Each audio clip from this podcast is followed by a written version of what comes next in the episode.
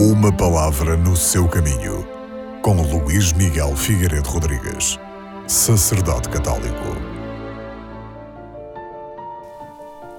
Na segunda leitura deste domingo, ouvimos São Paulo dizer que não fala de sabedoria entre os perfeitos, mas de uma sabedoria que não é deste mundo, nem dos príncipes deste mundo que vão ser destruídos.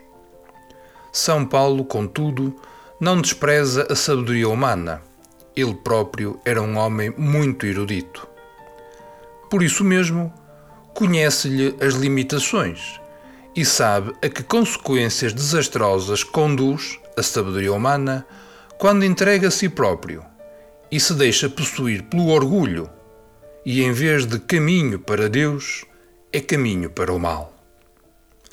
Para São Paulo, a única sabedoria verdadeira é aquela que nos leva ao conhecimento do mistério de Cristo, isto é, ao plano de salvação do nosso Deus e à conformidade da vida de cada um de nós com esse mesmo plano.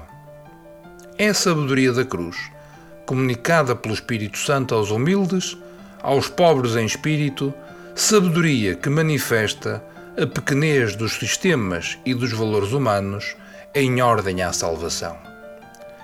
Mas a sabedoria de Deus não tem como objetivo apoucar ou menosprezar a sabedoria humana. Pelo contrário, a graça e a lei de Deus planificam a inteligência humana e dão-lhe força e asas para voar e chegar mais longe.